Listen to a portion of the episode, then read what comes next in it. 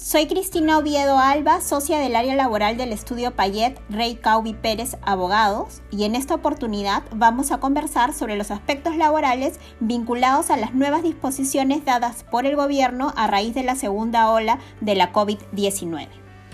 ¿Cuál es el periodo de vigencia de las nuevas medidas dadas por el gobierno para enfrentar la segunda ola de la COVID-19?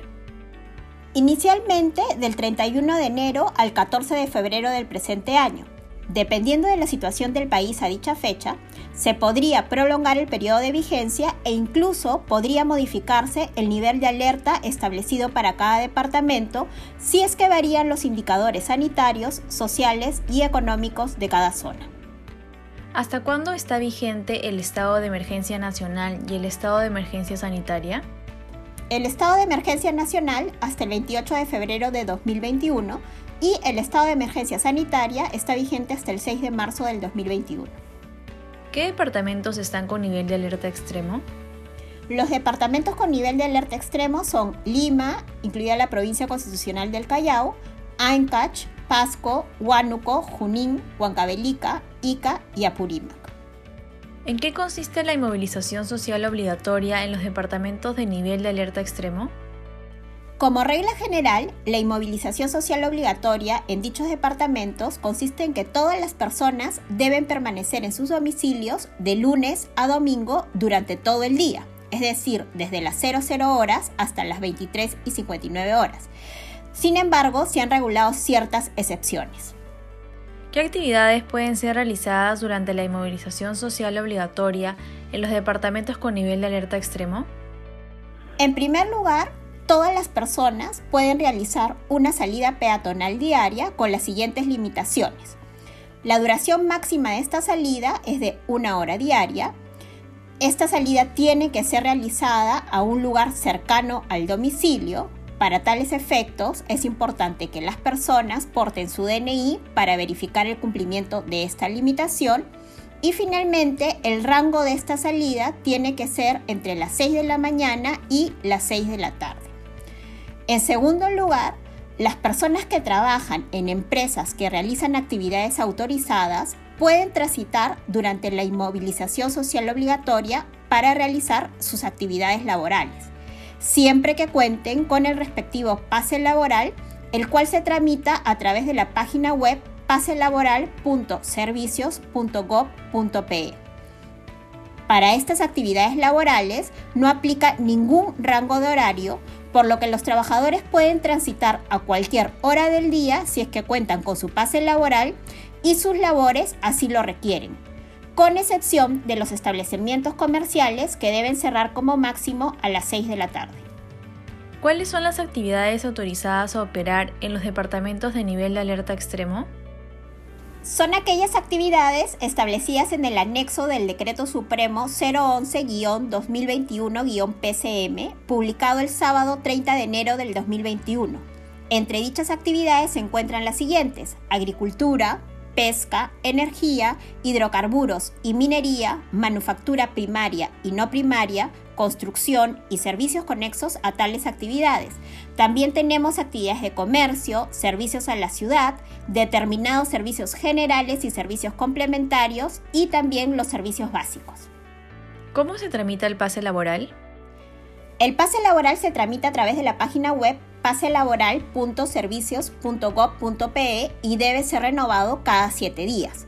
Este pase permite a los trabajadores que laboran de manera presencial en actividades autorizadas a desplazarse desde su domicilio a su centro de trabajo y viceversa durante todo el horario de inmovilización obligatoria.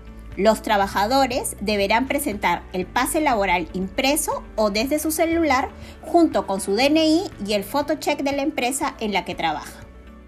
¿Se puede usar vehículo particular para acudir al centro de labores? Sí se puede utilizar siempre que se cuente con el respectivo pase laboral y vehicular.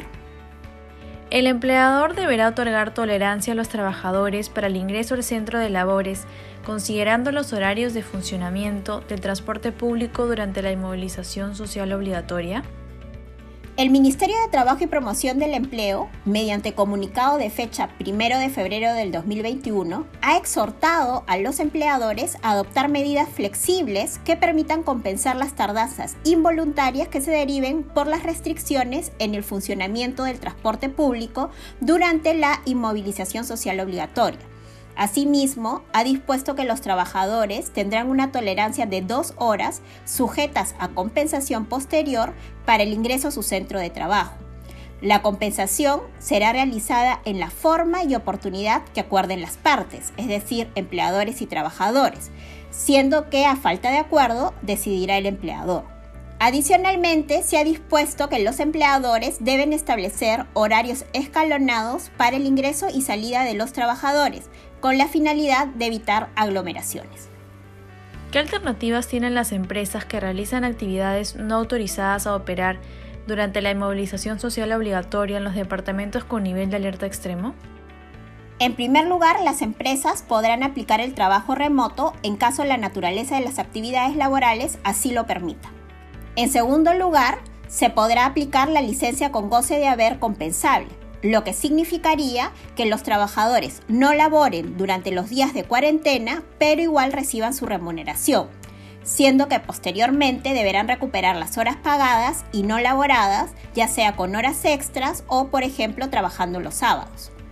En tercer lugar, las empresas podrán aplicar la suspensión perfecta de labores hasta el 5 de abril del 2021 al amparo de lo señalado en el decreto de urgencia 038-2020, siempre que se cumplan con los supuestos señalados en dicha norma. Asimismo, en caso exista acuerdo escrito con los trabajadores, se podrá otorgar una licencia sin goce de haberes, otorgar vacaciones adelantadas, reducir la jornada de trabajo y o la remuneración. En casos extremos, se podrá evaluar el cese colectivo por motivos económicos o la elaboración de planes de salida de personal.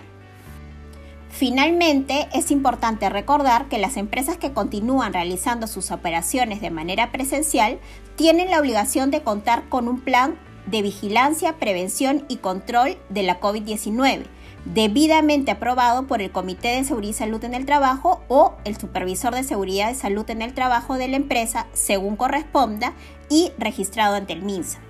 Dicho plan debe encontrarse actualizado según las normas vigentes, siendo que toda la actualización debe ser aprobada por el Comité o Supervisor de Seguridad y Salud en el Trabajo, según corresponda, y registrado ante el MINSA. Asimismo, es importante fortalecer las medidas de seguridad y salud en el trabajo de las empresas y verificar el cumplimiento de las normas en dicha materia, dado que esta es una de las materias que serán inspeccionadas por SUNAFIL en los próximos meses. Si tienen alguna duda o consulta sobre el tema, pueden escribirme un correo electrónico a coa.prcp.com.pe Recuerda seguirnos en nuestras plataformas digitales de LinkedIn, Facebook y visitar nuestro blog donde podrás encontrar las últimas novedades en temas legales y mucho más. Muchas gracias y hasta una próxima edición.